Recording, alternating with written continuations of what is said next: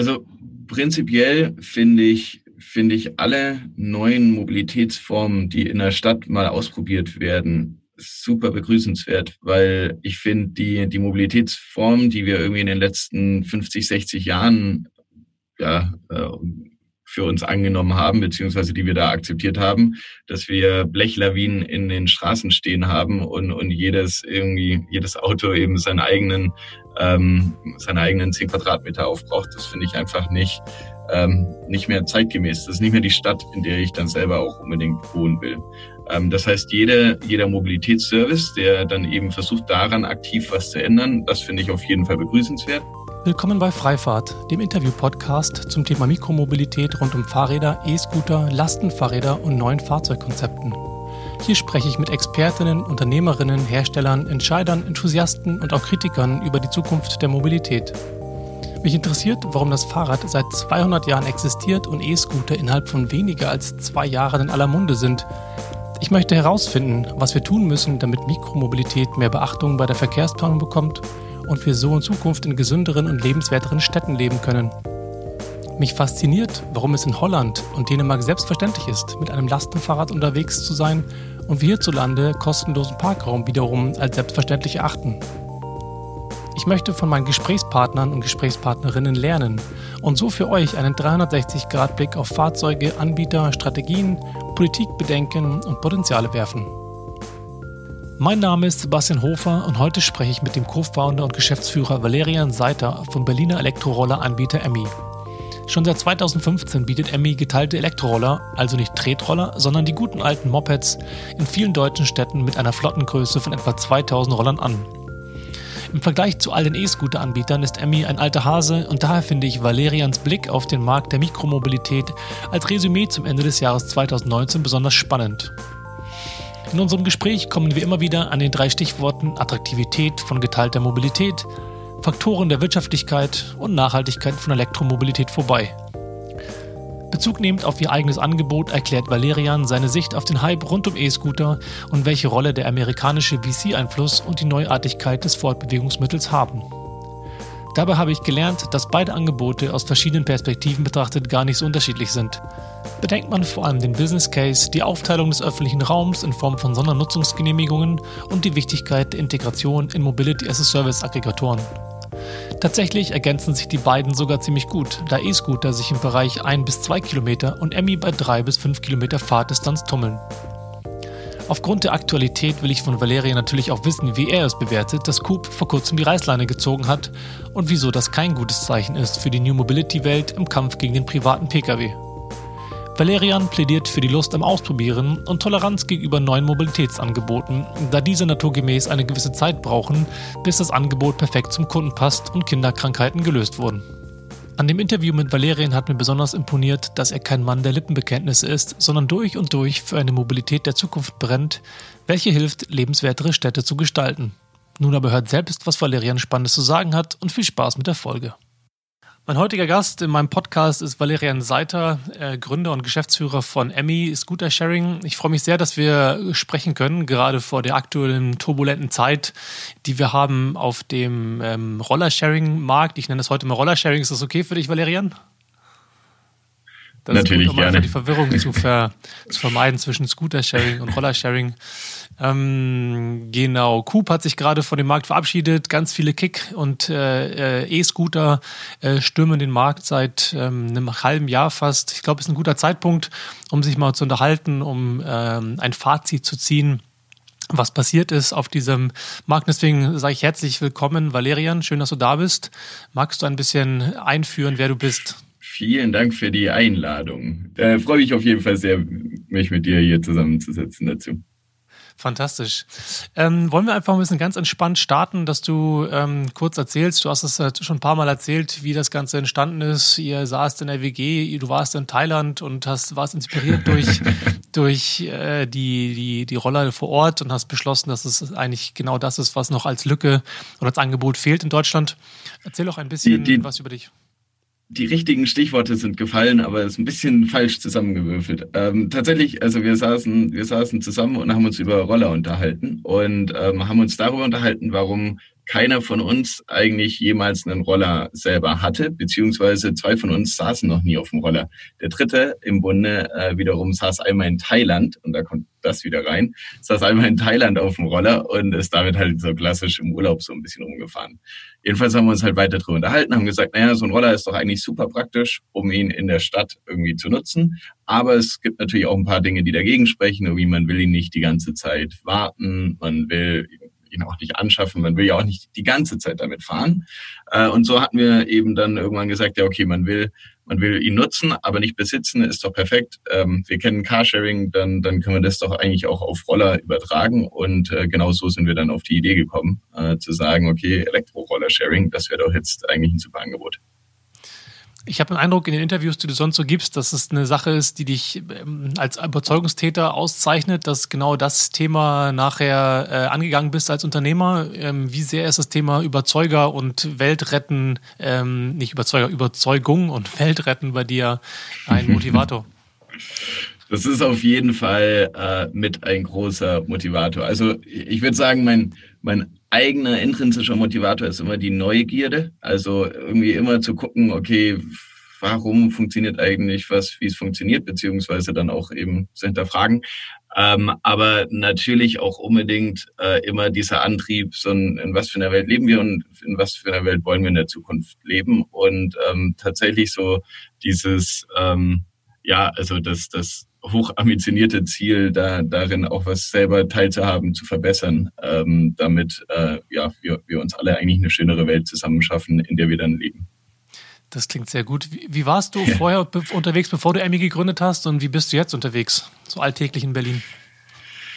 Alltäglich in Berlin. Also bevor ich Emmy gegründet habe, war ich selber Student. Äh, das heißt, da war ich viel mit den Öffis und mit dem Fahrrad unterwegs. Ähm, jetzt bin ich äh, natürlich berufsbedingt sehr, sehr häufig mit dem Roller unterwegs. Ähm, ja, häufiger als ich es mir davor dann tatsächlich auch wiederum ausgemalt hatte. Aber ich glaube, das ist einfach das, was mit der Gründung jetzt nun mal einhergeht. Und was hast du studiert? Wirtschaftsingenieurwesen habe ich studiert. Erstmal im Bachelor an der TU Darmstadt und dann an die TU Berlin gegangen für den Master. Was genau macht Emmy? Für die, die es nicht kennen, was ich wahrscheinlich nicht erwarte, dass es viele sind, aber hey. Ich meine, da gibt es natürlich immer noch einige von. Ähm, Emmy, ganz, ganz kurz ausgedrückt, bietet Elektroroller für spontane Kurzzeitmieten an. Das heißt, wir haben eine App, mit der App kann man einen nächstgelegenen Roller erstmal lokalisieren, reservieren für 15 Minuten, dann hat man Zeit dahin zu laufen und äh, mit der App kann man dann auch den Roller öffnen. Äh, im Roller selbst, beziehungsweise in der Helmbox, sind zwei Helme in unterschiedlichen Größen drin, außerdem noch einmal Hygienehauben, damit man sich nicht davor ekeln muss, diese Helme aufzuziehen. Setzt man also einen Helm auf äh, und, und kann damit dann durch die Stadt fahren. Ähm, das praktische oder der, der ganz, ganz große Vorteil natürlich ist äh, für den Kunden, dass er keinen Parkplatz mehr suchen muss, wenn die Fahrt dann wiederum vorbei ist. Somit ist es eine sehr unkomplizierte Mobilitätsform. Ähm, die, die man gerade eben gut auf Strecken dann verwenden kann, für die man normalerweise jetzt vielleicht gerne ein Auto verwendet hätte. Gutes Stichwort. Was ist dann die durchschnittliche Länge von den Fahrten, die Kunden mit euren Mopeds machen? Die durchschnittliche Länge ist so zwischen drei und fünf Kilometern. Ähm, das heißt, es ist wirklich so die, die klassische Fahrt, ähm, beziehungsweise Carsharing ist manchmal noch ein Ticken länger, aber es ist wirklich so eine klassische Fahrt durch die Stadt, ähm, für die man sonst eigentlich ein Auto genommen hätte.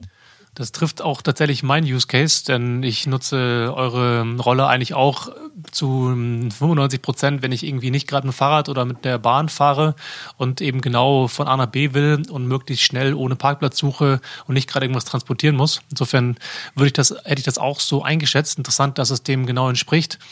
Wie weit äh, erlebt ihr denn intermodale Wege mit beispielsweise jetzt durch die Yelby-Integration in Berlin, ähm, dass, dass Kunden quasi Wege verknüpfen mit einem Emmy und dann mit einer Bahn oder vielleicht sogar mit anderen Fortbewegungsmitteln? Also ähm, tatsächlich wurde uns in der Anfangszeit dann häufiger berichtet, da hatten wir halt noch wenig Roller auf der Straße und dann war es immer schwierig, zu einem Roller zu kommen. Und dann hat uns eine unserer ersten Fahrten war ein Kunde, der uns dann danach total aufgeregt geschrieben hat, hat gesagt, okay, ich habe extra irgendwie, ich bin 20 Minuten mit der S-Bahn gefahren, um zu einem Roller zu kommen, um dann eben mit dem Roller zu fahren. Das würde ich sagen, war dann quasi die, Inter, äh, die erste intermodale Fahrt, die wir, die wir dann wirklich äh, hatten, auch wenn es. Das ist echt die Begeisterungsfähigkeit. So, aber hallo, aber hallo. Ähm, na, aber tatsächlich glaube ich, dass wir, da, dass tatsächlich gerade schon intermodale Fahrten stattfinden, dass wir aber noch daran so ein bisschen arbeiten müssen, um das für den Kunden einfacher zu machen. Die Yelby-Integration ist ja dahingehend der, der Anfang damit, ähm, es eben tatsächlich eine Plattform gibt für den Kunden, mit der dann die Planung für so eine intermodale Fahrt dann eben am Ende wiederum einfacher vonstatten gehen kann. Aber da stehen wir noch am Anfang mit. Ähm, das, das wird auch noch besser integriert in die Yelby-App, damit äh, sowas in Zukunft tatsächlich dann auch häufiger stattfinden kann. Genau, weil die, es gibt ja eigentlich, soweit ich das sehe, keine wirklich intermodalen Wege, die angeboten werden. Man hat ja eher die Auswahl an, also eine multimodale mhm. Auswahl. Das heißt, dort ja. gibt es auch dann Überlegungen, dass das intermodal ist, dass wirklich in Verbindung mit der, mit der BVG beispielsweise Wege dann angeboten werden, die länger sind als jetzt von, keine Ahnung, von Neukölln nach Mitte oder so. Mhm. Das Ganze mit der BVG ist ja ein, ein Forschungsprojekt. Das heißt, zunächst einmal wurde jetzt erstmal die Plattform geschaffen, damit eben auf, auf einer App diese ganzen unterschiedlichen Mobilitätsanbieter denn vertreten sind, zusammen mit dem ÖPNV. Und in nächsten Stufen soll es aber durchaus eben noch darum gehen, wie man dann ja verbundene Angebote dazu noch schaffen kann. Das heißt, äh, das wird auf jeden Fall noch spannend in der weiteren Zusammenarbeit. Das klingt echt so, weil ähm, wie viel magst du preisgeben über euren Kunden, der äh, oder die, die mit euren Produkten fährt? Sind das eher diejenigen, die sonst Auto fahren würden und sagen, okay, geil, jetzt muss ich mal keinen Parkplatz suchen? Oder sind das tendenziell eher diejenigen, die Bikesharing nutzen oder auch ÖPNV ähm, als, als Hauptverkehrsmittel sonst nutzen für längere Wege? Also ähm, ganz prinzipiell, unsere Kunden nähern sich ganz, ganz stark aus dem Carsharing-Kundenbereich. Das heißt, über 80 Prozent unserer Kunden sind auch bei, bei Carsharing-Anbietern registriert ähm, und überlegen sich tatsächlich vor einer Fahrt eben immer so, okay, was ist jetzt denn der beste, ähm, was ist jetzt mein bestes Verkehrsmittel, mit dem ich ähm, jetzt meine nächste Strecke bewältigen will. Äh, es ist keine Frage, dass wir auch ÖPNV ersetzen. Das, das ist nun mal so. Aber prinzipiell, und da freue ich mich, dass das sieht der Nahverkehr auch genauso. Wir, wir haben in der Stadt oder in der innerstädtischen Mobilität eigentlich einen gemeinsamen Gegner und das ist eben der private Pkw. Äh, wenn man einen Pkw besitzt, dann ist das eigentlich häufig die erste Wahl, wenn es um, um die Mobilitätsauswahl geht. Man weiß, okay, ich habe den Schlüssel in der Tasche, da vor der Tür steht das Auto und deswegen fahre ich irgendwie wieder damit. Ähm, so, umso attraktiver die Alternative ist. Und das ist sie unbedingt, braucht man dafür einen guten ÖPNV, aber dann eben gespickt mit, mit noch anderen Mobilitätsangeboten. Je attraktiver das ist, äh, desto wahrscheinlicher ist es, dass ich irgendwann auf diesen privaten Pkw dann auch wirklich verzichte, weil ich sage, ey, das ist so, ist, also ich, ich brauche den eigentlich nicht mehr. Ich, ich will mit den ganzen anderen ähm, Mobilitätsangeboten in der Stadt unterwegs sein gebe ich dir auf jeden Fall recht, was das angeht. Jetzt ist es ja aber so, dass Emmy seit der Gründung und seit der Existenz auf den Straßen jetzt es, glaube ich, keine wirkliche Kooperation gab mit ÖPNV. Es gibt zwar Stadtwerkkooperationen jetzt in Düsseldorf oder in, in Stuttgart. Ähm, wie seht ihr die Kooperation jetzt mit Städten und mit ÖPNV für die Relevanz für ähm, Nutzung als Alternative zum privaten Pkw? Naja, also die, die Kooperation jetzt gerade mit der BVG, das ist ja auf jeden Fall eine, die, die wir jetzt ähm, eingegangen sind. Auch mit, mit anderen, ähm, zum einen Mobilitätsanbietern oder ÖPNVs in den Städten sind wir eben dazu noch weiter in Kontakt. Das ist manchmal nicht ganz so schnell dann wiederum umzusetzen, wie man sich ähm, das vielleicht wünscht ähm, beziehungsweise aber auch mit, mit anderen Lösungen noch, die, die es dann eben letztendlich verbinden mit dem ÖPNV, ähm, sind wir, sind wir dann eben auch jetzt gerade weiter in der Ausarbeitung. Das heißt, äh, da bin ich auch guter Dinge, dass da, dass da in den nächsten Jahren mehr, mehr von auf die Straße kommen wird. Wenn du sagst, du bist guter Dinge, was genau würdest du sagen, ist denn der Mehrwert von solchen Kooperationen? Ich glaube, der Mehrwert ist, liegt vor allem darin, dass der, dass, dass am Ende der, der, der Nutzer in der Stadt einen vereinfachten Zugang zu, zu ja, den unterschiedlichen Mobilitätsangeboten hat. Ähm, je einfacher das für den Nutzer am Ende ist, ähm, dann, dann eben diese Alternativen aufgezeigt zu bekommen und je transparenter für ihn dargestellt wird, so ein, ah, okay, wenn ich, wenn ich jetzt mich mit dem ÖPNV einlasse in der Stadt und damit meine normale Mobilität zurücklege, aber ich habe dadurch den Zugang zu diesen ganzen anderen ähm, Mobilitätsangeboten noch, desto desto leichter fällt die Entscheidung dann auch am Ende zu sagen, okay, ich, ich brauche eigentlich wirklich jetzt nicht mehr meinen eigenen Pkw, weil ich habe irgendwie die Möglichkeit hier noch äh, auch übers Wochenende mal ein Auto zu buchen zum Beispiel. Ich habe ähm, die Möglichkeit für meine Einkäufe ähm, mir, mir kurzfristig ein Auto zu holen, beziehungsweise für meinen meinen kurzfristigen Mobilitätsbedarf, wenn ich individuell in der Stadt sein will, auch unsere Roller zu nehmen. Ähm, ich glaube, dadurch schnürt sich dann einfach so ein, so ein Angebot beziehungsweise so ein Bild für den Nutzer, ähm, dass er, dass er das eben, ja, dass, dass es für ihn leicht zugänglich ist. Gerade sehe ich durchaus noch das Problem, wenn ich jetzt, wenn ich mir das vornehme, in der Stadt so unterwegs zu sein und ähm, ich muss mir dann am Ende zehn Apps runterladen und vor jeder Fahrt muss ich dann zehn unterschiedliche Apps öffnen, jedes Mal vergleichen, wie ich jetzt am besten vorankommen will, dann ähm, ist es nicht unmöglich, aber es braucht natürlich eher den, den versierten Mobilitätsanhänger, der, der, der dann sich wirklich damit auch auseinandersetzen will. Und wie weit ist das Element Pricing-Integration in, in, in Form von ähm, ÖPNV-Bundles, also Monatskarten, Tageskarten, ähm, Profitickets und so weiter? Redet ihr über sowas? Ist sowas auf der Agenda?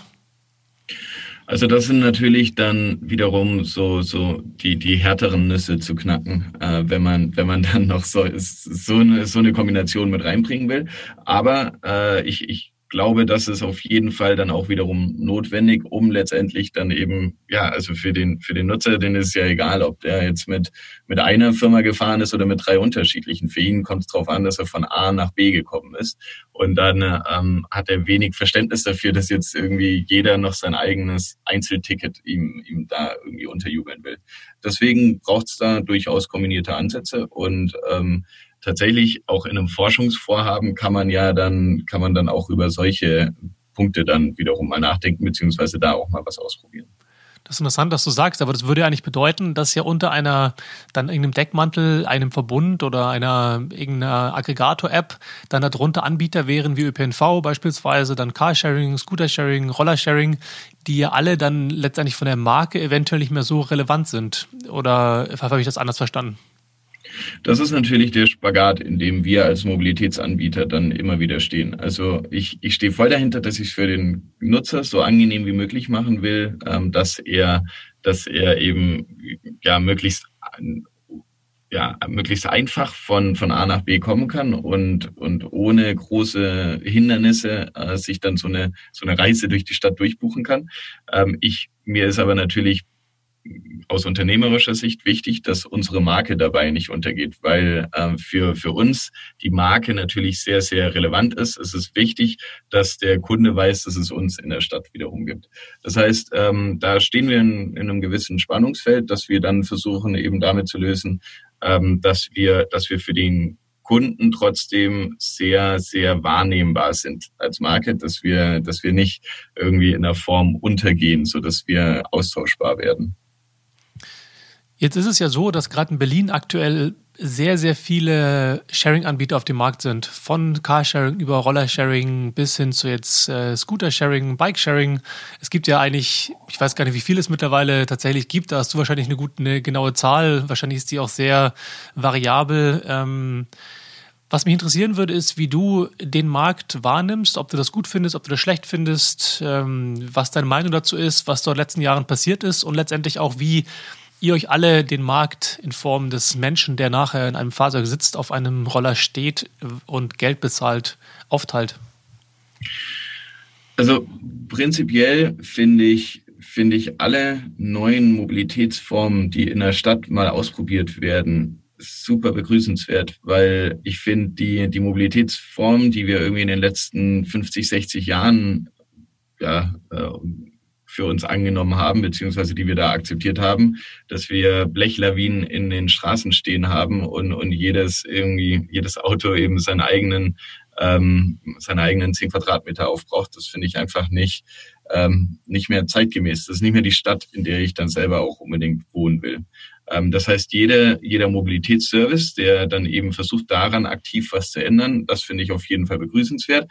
Ähm, es ist natürlich so, dass gerade in, in solchen Phasen, wenn was Neues ausprobiert wird, auch nicht alles immer rund läuft. Das heißt, mit den Tretrollern hat man eben wieder die große Diskussion, okay, müllen die denn unser, unser Stadtbild zu, beziehungsweise die Dinger fallen immer wieder um. Davor hatten wir die Diskussion auch mit den, mit den Leihfahrrädern aus China. Da, da war es eigentlich die, die gleiche Diskussion nochmal. Ähm, und da muss man zum einen sagen, würde ich ein bisschen mehr hoffen, dass wir äh, ja ein bisschen toleranter werden in der Hinsicht, dass man sagt, ja, okay, also würde von heute hätten wir keine Autos in der Stadt und von heute auf morgen würden plötzlich diese Autos hingestellt werden, dann wäre der Aufschrei auch riesig. Nur weil die Autos vorher da waren, haben wir sie plötzlich akzeptiert. Ähm, das, Absolut, ja. das finde ich irgendwie nicht ganz richtig. Auf der anderen Seite muss man natürlich auch die Anbieter in die Pflicht nehmen. Wir selber achten stark darauf, dass wenn, wenn es Hinweise gibt, beziehungsweise uns jemand ähm, denn darauf anspricht, dass wir uns direkt darum kümmern, ähm, falls ein, ein Roller mal im Weg stehen sollte, beziehungsweise wir achten auch darauf, dass wir unseren Kunden dahingehend nennen wir also erziehen, ähm, dass er, wenn er, wenn er einfach nicht rücksichtsvoll den, den Roller abstellt, dass wir ihn darauf hinweisen, ähm, auf was er denn in Zukunft bitte achten sollte. Gibt es für euch die Notwendigkeit, eine Lizenz zu haben in einer Stadt?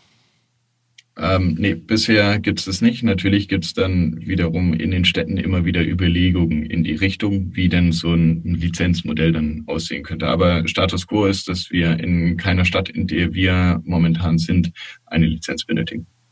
Wie ist das mit Parkraum? Es ist ja so, dass Car2Go und DriveNow beispielsweise oder andere, um jetzt noch andere ähm, Carsharing-Anbieter zu nennen, ähm, dass die ja doch Parkgebühren im Prinzip pauschal zahlen dafür, dass sie ihre Autos abstellen dürfen. Wie ist das bei euch? Weil ich wurde mal hingewiesen von einem Parkraumwächter, als ich eine Emmy ähm, offensichtlich falsch abgestellt habe, dass ich die doch auch auf den, äh, auf den, den Streifen stellen soll, wo Autos stehen. Das heißt eigentlich, ähm, deswegen die Frage, müsst ihr auch dann ähm, Parkplätze pauschal bezahlen oder ist das für euch nicht relevant? Wir müssen, also erstmal, wenn man, wenn man einen Emmy-Roller auf einem bezahlpflichtigen Parkplatz abstellt, dann muss man dafür tatsächlich einen Parkschein ziehen. Ähm, aber ähm, es, es ist nun mal so bei den Rollern, dass es ein, ein Graubereich ist. Ähm, wir haben zu wenig Stellfläche für Zweiräder in Deutschland und deswegen ist es eben dieser Graubereich, dass diese, dass die Roller nicht immer auf, auf normalen äh, Parkplätzen abgestellt werden sollen oder müssen, ähm, sondern dass es eben dann auch in Ordnung ist, wenn man ähm, sie unter Rücksicht auf Kinderwagen ähm, beziehungsweise Rollstühle natürlich, dass, dass man darauf achtet, dass die jederzeit durchkommen können. Aber dann ist es auch in Ordnung, dass, ähm, dass man sie mal an den, an den Gehwegrand stellt. Okay, interessant. Hm, hätte ich tatsächlich anders erwartet, aber ähm, spricht wieder für das Thema Parkraumbewirtschaftung in Deutschland. Ich will jetzt nicht, dass ihr jetzt groß Parkraumbewirtschaftung in der Form vielleicht zahlen müsste. Das ist nicht meine Intention, aber grundsätzlich ist das natürlich eine große Debatte, die ja aktuell gerade geführt wird. Ähm, auch bei jetzt den Tretrollern, dass man den öffentlichen Raum irgendwie anders äh, bewirtschaften, verteilen sollte. Gerade Stichwort, ein, ein Kaffeebetreiber muss dafür bezahlen, hat nur limitierten Platz vor seinem Café und schreit dann auf, warum dann jetzt beispielsweise Tretroller oder Bikesharing-Anbieter kostenlos ihre Fahrzeug abstellen dürfen. Genau, und äh, da tatsächlich, also wenn man, wenn man das vergleicht, ähm, das sind ja Sondernutzungserlaubnisse dann, die, die ähm, hier so ein Café erwerben muss. Ähm, da sehe ich, also bin ich dem Ganzen auch offen gegenüber, dass wenn man mit der Stadt dazu eine Einigung findet, dass man sagt, okay, wir nutzen hier öffentlichen Raum, dann muss man sich eben genau darauf verständigen, in, in welcher Form das dann letztendlich, also in welcher Form entweder die Stadt einem die entsprechenden Flächen zur Verfügung stellt, beziehungsweise ähm, dann eben ja dafür eine, eine Lösung findet, dass man sagt, okay, ähm, wir nutzen den öffentlichen Raum und ähm, dafür dafür sind wir auch dann wiederum bereit, ähm, ja im, im Rahmen von dem, was was sonst eben üblich ist in, in so Sondernutzung, dann eben auch zu bezahlen für. Jetzt ist ja witzig, jetzt hat der, der Staatssekretär Ingmar Strese in Berlin angekündigt, dass jetzt, glaube ich, 20.000 Parkplätze ähm, umgewidmet werden für Lastenfahrräder und jetzt Tretroller. Aber es wurden jetzt ja nicht ähm, Roller, also eure Produkte mit erwähnt. Dürft ihr dann da nicht stehen oder wie ist das? Ja, das ist äh, tatsächlich ein ganz interessantes Feld, weil es, es gibt ja dann immer ähm, bestimmte Regelungen, in welcher Form man Flächen ausweisen darf. Und äh, es gibt jetzt dann eine kombinierte, also es gibt eine Regelung, dass man kombiniert Fahrrad- und Tretrollerflächen ausweisen darf, aber keine Regelung, dass man kombinierte Fahrrad- und unsere Roller und Tretroller dann wiederum ausweisen darf. Da ähm, unterhalten wir uns auch mit den verantwortlichen Personen, ob ähm, da denn nicht in die Richtung auch noch was passieren kann, weil das, also diesen allgemeinen Vorstoß finde ich ja ganz gut, wenn man sagt, okay, an jeder Kreuzung äh, wird jetzt, sagen wir, ein Parkplatz weggenommen, ähm, der dann oder beziehungsweise umgewidmet für für eben die die neuen Mobilitätsformen in der Stadt. Ähm, dann dann ist das prinzipiell auf jeden Fall ein guter Ansatz, aber natürlich sollte man dann darauf achten, dass es dann auch möglichst viele Mobilitätsformen dann wiederum abdeckt. Ja, es ist frappierend, dass hier an der Stelle offensichtlich wieder die Fahrzeugklasse wichtiger ist als die, das Nutzerbedürfnis oder die, ich sag mal, den Job, den man jetzt mit so einem Ding dann fortbewegt. Ne? Stichwort ist ja auch bei mhm. Tretrollern, dass es jetzt ein Kraftfahrzeug ist. Deswegen bei ab 25 müsste man Helm tragen. Deswegen machen sie es auf 20, weil es ja eigentlich kein Fahrrad sein kann. Aber irgendwie andere Leute wie Florian Wallberg sagt ja auch, ganz ehrlich, mach doch einfach ein Fahrrad draus, fertig aus. Mhm. Das Nutzungsszenario ist exakt das gleiche. Das klingt schon wieder, als wäre hier die, die Bürokratie und irgendwelche äh, Klassen wichtiger als nachher der, das Nutzungsszenario für den Menschen. Äh, ich würde gerne noch mal ja. weiter, weiter eintauchen, noch mal in meine gerade die Frage, wie der Markt aufgeteilt wird jetzt zwischen Sharing-Anbietern. Ähm, insbesondere vielleicht, lass mal das, das Thema jetzt Tretroller und äh, Roller mhm. angehen. Da würde mich halt sehr interessieren, ähm, wie du die letzten, das letzte halbe Jahr beobachtet hast, seitdem jetzt irgendwie fünf oder sechs, ich glaube in Berlin sind glaube ich sechs Anbieter ähm, an Tretroller-Sharing auf dem Markt sind. Ja, war, war jetzt auf jeden Fall für uns natürlich auch super spannend zu sehen, was, was verändert sich denn für uns durch, durch diesen neuen An oder diese ganzen neuen Anbieter, die da auf den Markt kommen. Ähm, jetzt letztendlich nach zurückgeblickt, äh, muss man sagen, so wirklich was hat sich gar nicht geändert. Äh, das liegt vor allen Dingen darin, dass der, der Anwendungsfall für so einen Tretroller einfach ein deutlich anderer ist als für unsere Roller. Ähm, Du wirst sicherlich auch schon Tretroller gefahren sein und ähm, dabei bemerkt man schnell, dass man eben, also jetzt unser Streckenprofil zwischen drei und fünf Kilometern ist dafür einfach zu lang. Die klassische Strecke, die man mit dem Tretroller zurücklegt, sind ein bis zwei Kilometer und äh, diese ein bis zwei Kilometer Fahrten sind einfach nur ein einstelliger Prozentteil äh, unserer Fahrten.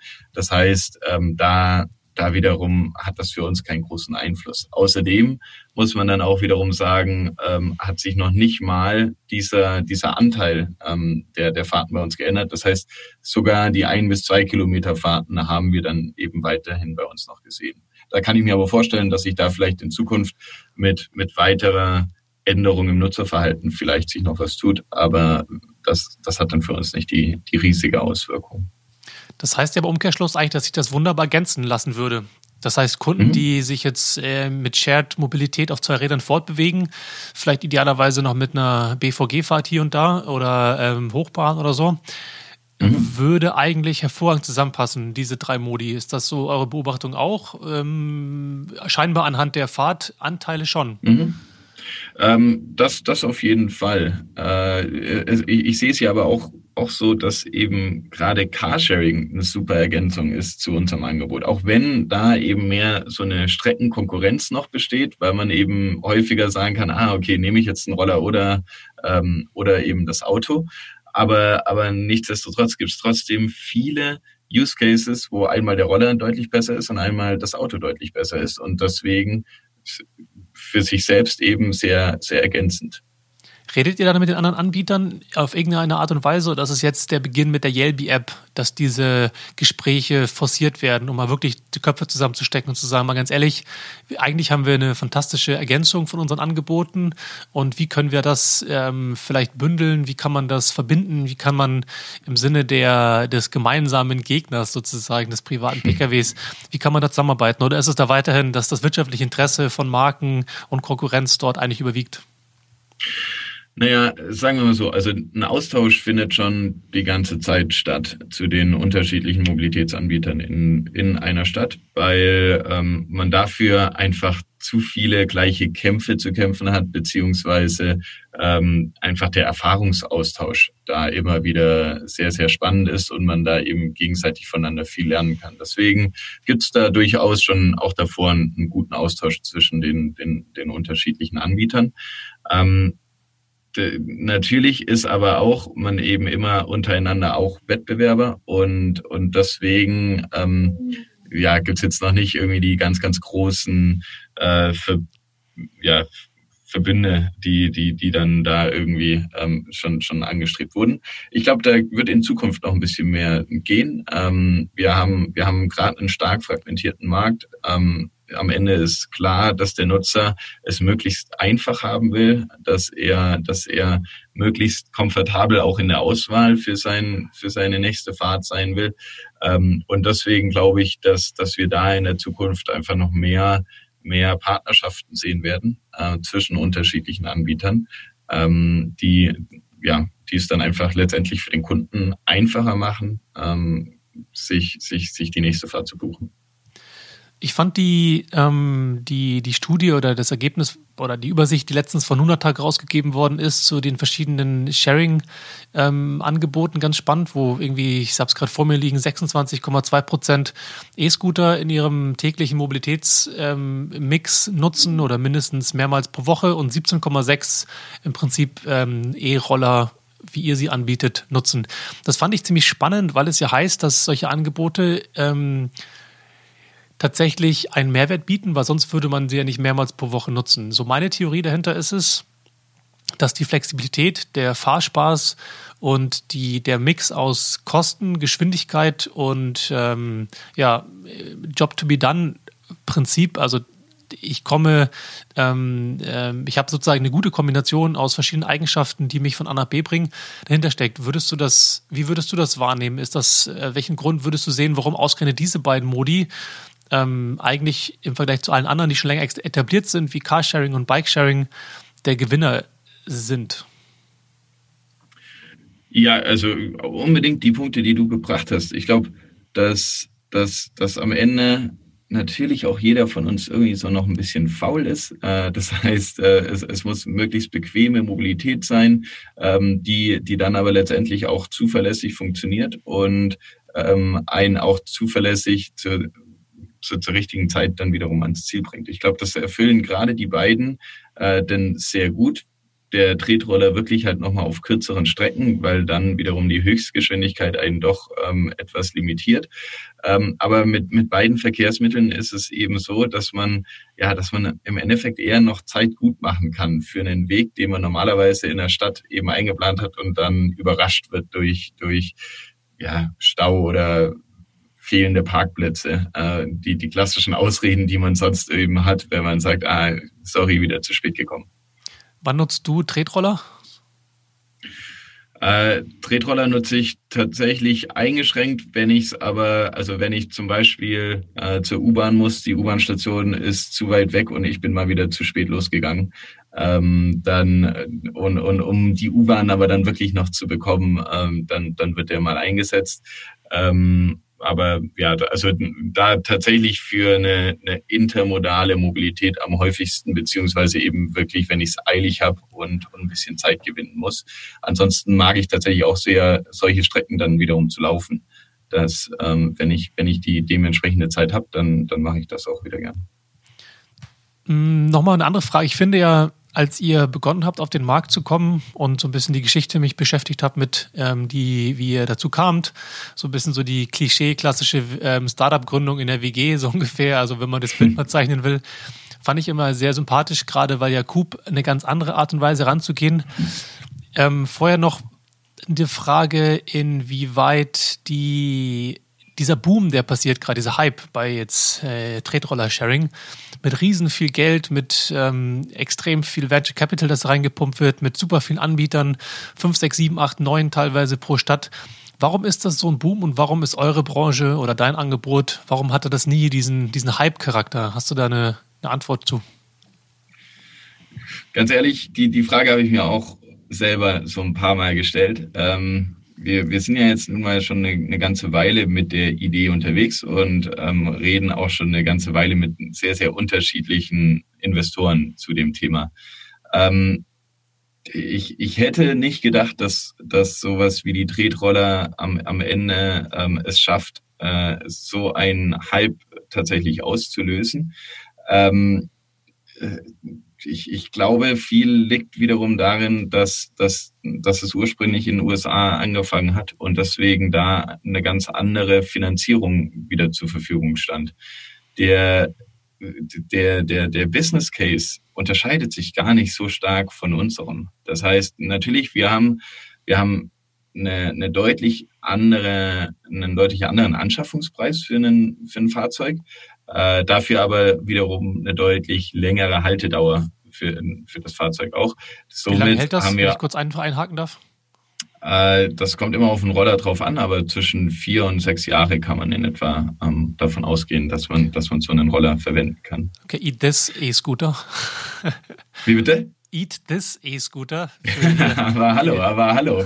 Ja, ja, ja, also das, das macht einen ganz, ganz wesentlichen Unterschied aus und somit dann auf die tägliche Abschreibung wiederum gesehen, ist dann eben der, der Business Case äh, in vielen Fällen im Vergleich dann sogar attraktiver.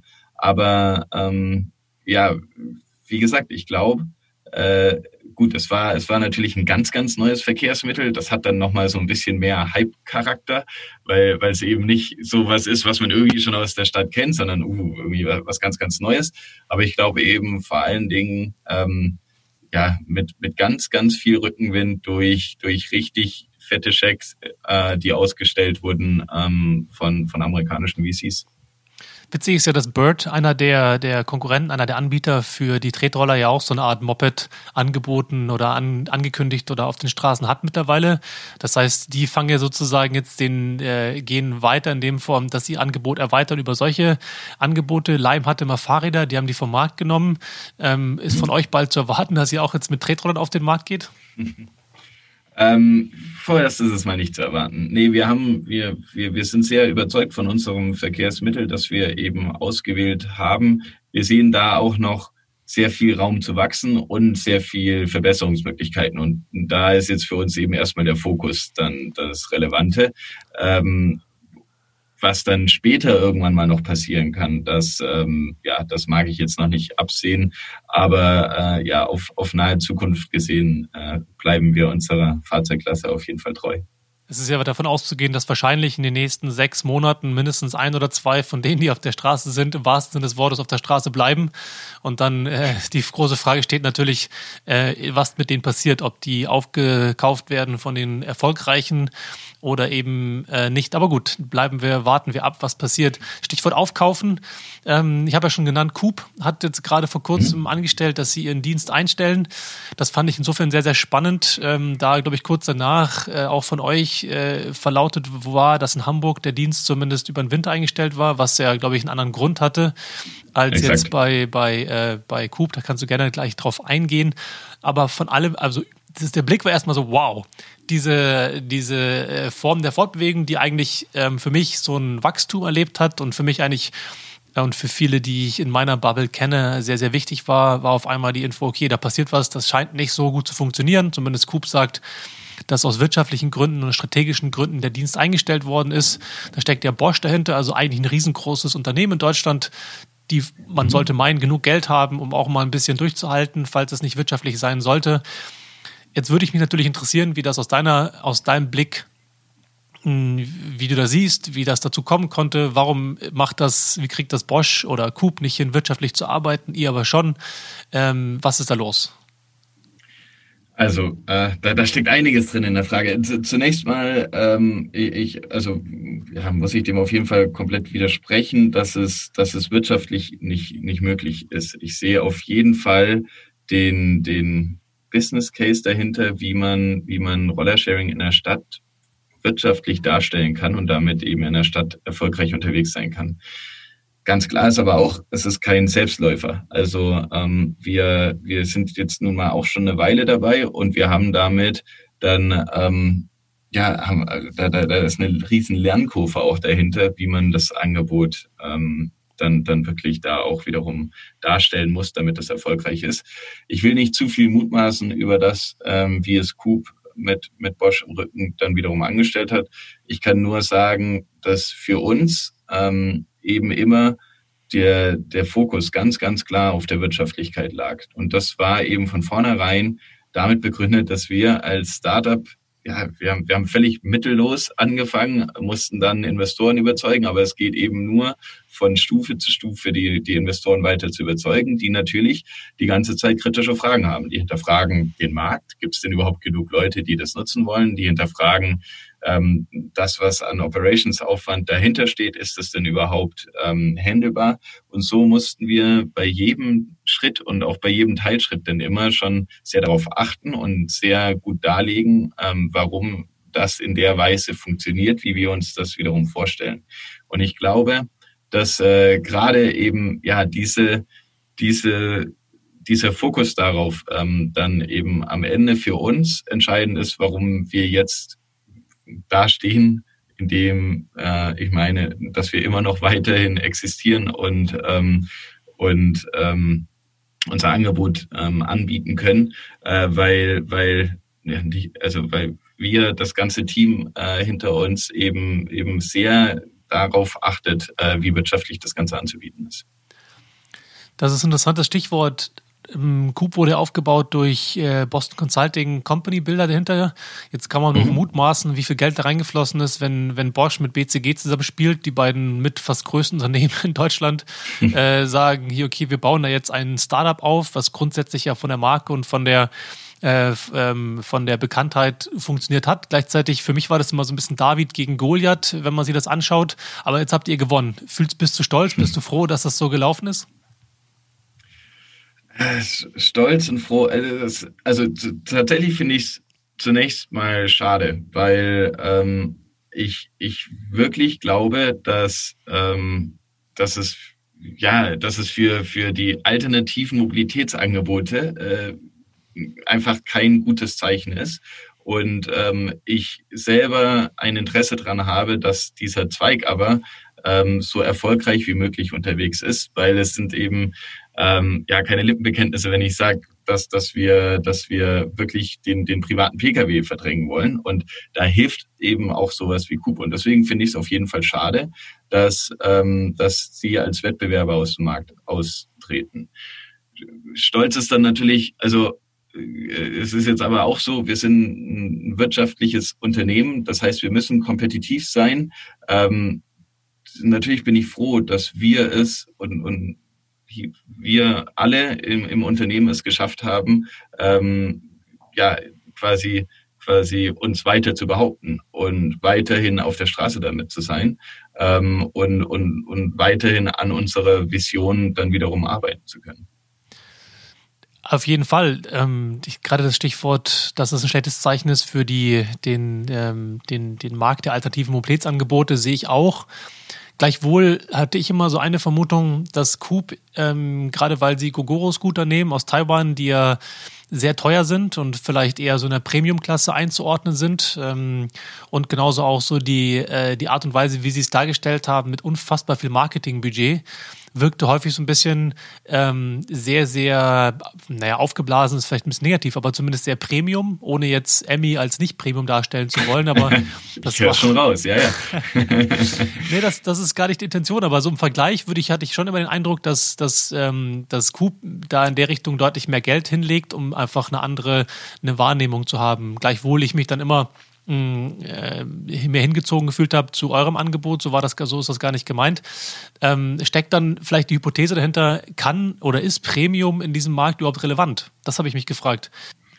Ähm, da, da ist auf jeden Fall auch wieder viel dran, beziehungsweise es ist aber auch so, also die Roller, die wir einsetzen, sind nicht, sind nicht unbedingt niederpreisig. Also wir, wir hatten, wir haben sehr viele unterschiedliche Rolleranbieter ähm, jetzt ja dann auch schon in unserem Service gehabt. Ähm, der Preis ist natürlich immer mit ein, ein Argument, aber wir müssen tatsächlich auf Total Cost of Ownership schauen. Ähm, das heißt, es bringt uns nichts, wenn wir einen super günstigen Roller jetzt in den Markt stellen, der aber eben nach zwei Fahrten dann irgendwie auseinanderbricht. Äh, das bedeutet, der, der Preis eines Rollers ist gar nicht das ganz, ganz Entscheidende. Ähm, es kommt am Ende darauf an, welche ähm, ja, wie, wie leicht er dann in der Reparatur ist, wie schnell wir den wieder fit kriegen, wie häufig er dann überhaupt ausfällt. Ähm, die anderen Punkte, die du genannt hast, ähm, ich, ich, ich glaube, ja, ich, ich glaube, Premium ist nicht das Wichtigste. Ich glaube, Marke ist durchaus wichtig. Sie muss aber nicht Premium sein.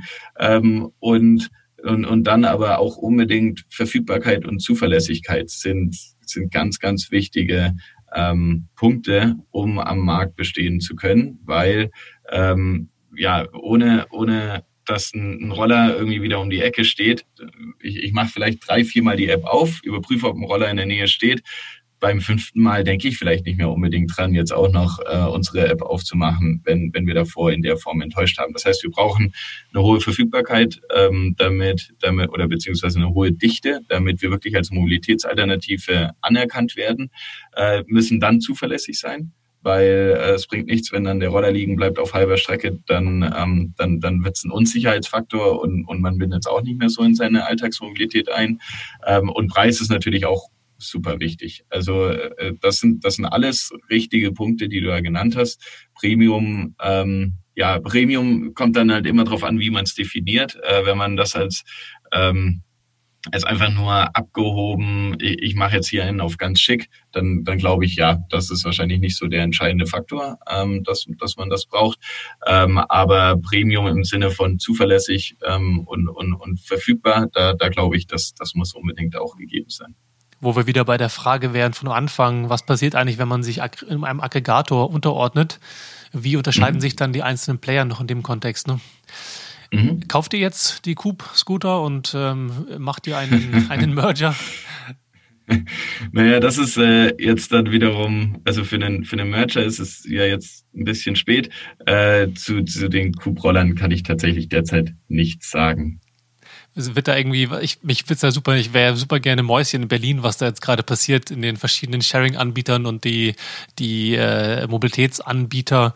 Ähm, ist da irgendwie, da muss doch irgendwie das super brodeln gerade, oder? Dann irgendwie, wer jetzt, wer die, die, die Hardware aufkauft, ob die Marke, ob die verkauft wird, was damit passiert. Das kann ja nicht sein, dass Bosch irgendwie verkündet, okay, hat nicht geklappt, tschüss, wir gehen vom Markt und das war's dann. Also was passiert gerade in Berlin? Ja, also gut, in Berlin ist sowieso, es ist immer super spannend, was gerade, was, was gerade passiert, einfach weil so viel Dynamik im Markt ist. Also ich meine, erst vor einem halben Jahr haben wir hier sechs, sieben neue Anbieter im Markt bekommen, ähm, die, die dann eben mit, mit einem neuen Verkehrsmittel die, die Straßen fluten. Äh, das heißt, davon haben wir uns noch nicht mal ganz, ganz beruhigt und, und jetzt kommt quasi damit dann auch wieder der nächste Knall. Ähm, das heißt, es, es, es, es brodelt schon sehr, wie gesagt, in dem, was, was, was dann jetzt wiederum Coop-spezifisch angeht. Ähm, das, das werden die nächsten Monate zeigen, wie, ähm, wie dann irgendwie die, die Assets äh, dort, dort verwertet werden. Ähm, es bleibt auf jeden Fall spannend, das, das, das weiter zu beobachten, beziehungsweise um dann auch eben darauf reagieren zu können bin mal gespannt, ob Revell vielleicht der neue Player aus Nordamerika, ob die nicht irgendwie sagen, dass es für sie ein Markteintritt ist oder vielleicht Tier, die ja zumindest farblich schon sehr, sehr ähnlich sind, äh, ob da nicht irgendwie was zusammenpasst. Oder halt tatsächlich, äh, ob bei euch da irgendwie noch irgendwas, die, die, die äh, Katze aus dem Sack, das äh, Kaninchen aus dem Hut gezaubert wird nächstes Jahr. Aber gut, dann belassen wir das erstmal dabei, will ich gar nicht weiter bohren. ja, es wird auf jeden Fall spannend. Wenn es Tier wird, dann hätten die auf jeden Fall sehr viel Weitsicht bewiesen, als sie damals ihre Farbe ausgesucht haben. Ja, dass sie, dass sie genau das so abschätzen können. Dann äh, Hut ab. ähm, was ich nochmal ganz gerne von dir erfahren würde, ist äh, Thema Nachhaltigkeit und Elektromobilität inwieweit ähm, du einfach als erfahrener Battery Swapper in deinem Business, inwieweit du jetzt ähm, dieses Thema Battery Swapping bei Tretrollern bewertest. Bringt das sehr viel? Ähm, was bringt es und ähm, was hat es einen Einfluss auf das Thema, ich sag mal, Ladezyklen, Nutzungseffizienz und vielleicht auch Recycelfähigkeit von Batterien versus jetzt einen ganzen Scooter, der jetzt ja, irgendwie entsorgt werden müsste? Vielleicht hast du da noch mal ein paar Insights für die Hörer. Mhm. Also ich bin tatsächlich von Austauschbatterien extrem überzeugt. Das war damals auch mit ein Grund, ähm, warum wir gesagt haben, okay, der, der Elektroroller, so wie wir ihn verwenden wollen, ist eigentlich so das, das fortschrittlichste Elektrofahrzeug, das es gerade auf dem Markt gibt. Ähm, ich, ich bin von, von dem Prinzip, dass man Akkus rausnehmen kann und neu geladene Akkus wieder einsetzen kann und somit lange Ladezeiten ähm, egal sind und auch die Ladeinfrastruktur egal ist in einer Stadt. Äh, davon bin ich komplett überzeugt. Und da habe ich es eben auch von Anfang an ähm, das so gesehen, dass, dass wir dem, dem Elektroauto und Sharing-Anbietern, die das mit Elektroautos probieren, äh, einfach einen großen Vorteil gegenüber haben. Ähm, somit glaube ich auch, dass es jetzt eben für die Tretroller durchaus ein wichtiger Aspekt ist, dass sie jetzt eben ähm, nicht mehr das komplette Fahrzeug mitnehmen müssen, nicht mehr den kompletten Tretroller einpacken müssen und dann ähm, ja da ihn tatsächlich woanders an der zentralen Station aufladen und dann wieder auf die Straße bringen. Ähm, das, das ist einfach deutlich umständlicher. Gerade ähm, auch auf die Wirtschaftlichkeit der Operations wiederum gedacht. Für uns ist natürlich wichtig, dass wir möglichst viel Verfügbarkeit unserer Roller ermöglichen. Und äh, genau das ist dann eben mit den Wechselakkus möglich, weil am Ende muss der Roller nur zwei bis drei Minuten am Tag vielleicht mal ausfallen. Das ist die Zeit, äh, in der in der der Akkutauscher kurz den ähm, die Batterien tauscht, noch eine, einen kleinen Sicherheitscheck am Roller machen kann, ähm, ihn vielleicht noch mal reinigen kann.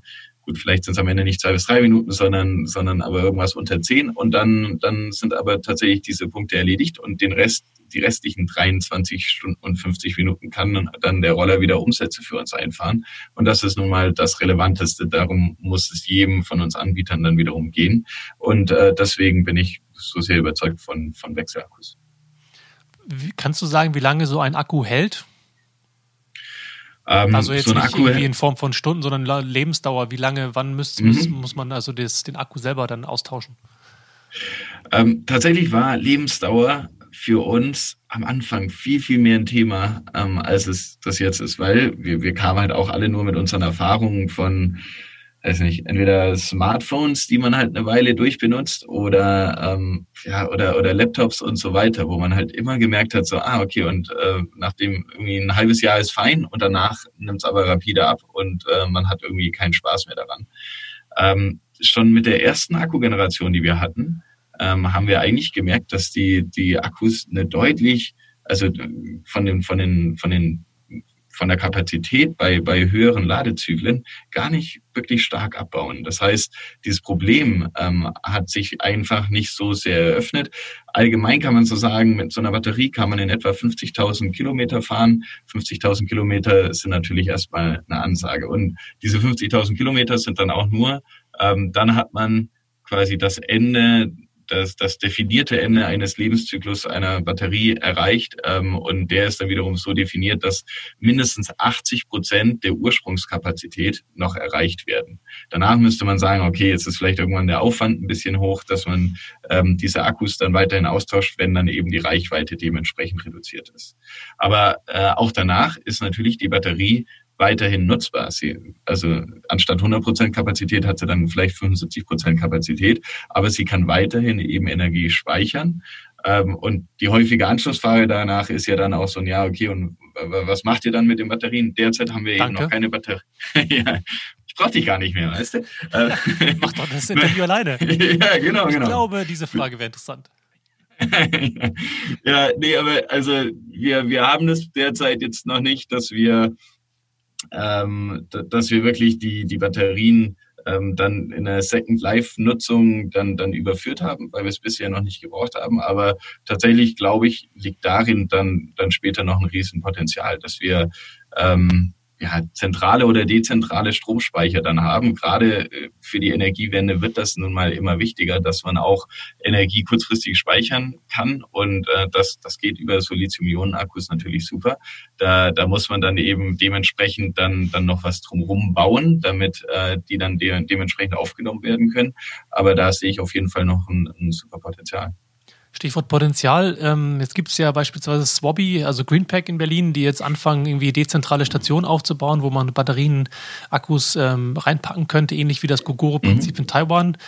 Ähm, mhm. Beziehungsweise andersrum wird ja oft gesagt, dass äh, mit Sprintern rumfahren und äh, Batterien auszutauschen also Dieselsprinter jetzt irgendwie gefühlt ein bisschen mhm. dämlich ist. Gleichzeitig gibt es mhm. ja nicht wirklich viele Fahrzeuge, außer vielleicht ein Street Scooter. Jetzt langsam beginnen jetzt die anderen auch ähm, mhm. Fahrzeuge in der Klasse von Kastenwagen und größer, was ihr wahrscheinlich braucht, um die Dinger zu transportieren.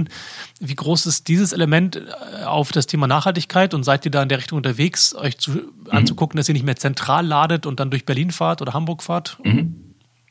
Also ähm, genau, zum einen gucken wir, dass wir, dass wir diese Wege in der Stadt allgemein reduzieren, dass wir eben nicht nur einen zentralen Ladepunkt haben, sondern in der Stadt dann mehrere Ladepunkte verteilt haben, um dann eben die Wege zu den Rollern an und für sich zu reduzieren. Ähm, und wir, wir haben da derzeit eine gemischte Flotte, sage ich ganz offen. Also wir haben, wir haben eben Elektrotransporter, da gibt's Citroën Berlingos, äh, die, die ganz gut funktionieren. Nissan ENV 200 ist auch ähm, ein gutes Fahrzeug.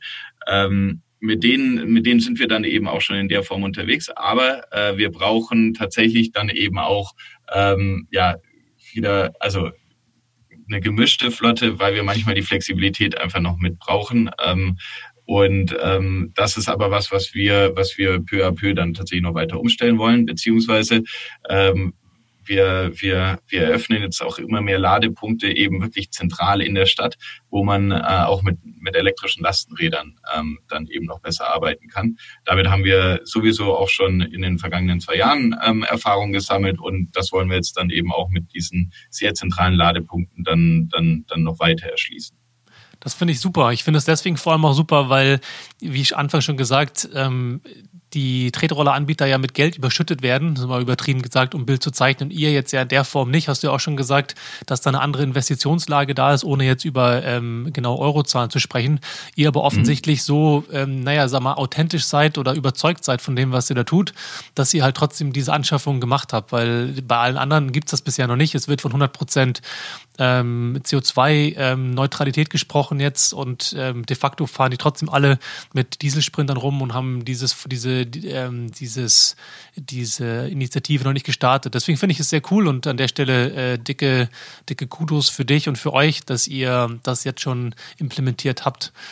Lass uns auch noch zum Ende kommen des Ganzen des Interviews und ähm, was mich interessieren würde, ist vielleicht, äh, wenn du in, äh, in ein paar Sätzen deine eigene persönliche Zukunft der Mobilität, deine Vision, wenn du alle mhm. Wünsche frei hättest, so in zehn Jahren, wie würdest du sagen, sehen unsere Städte aus? Abgesehen, dass alle Emmy fahren, das ist natürlich klar, aber.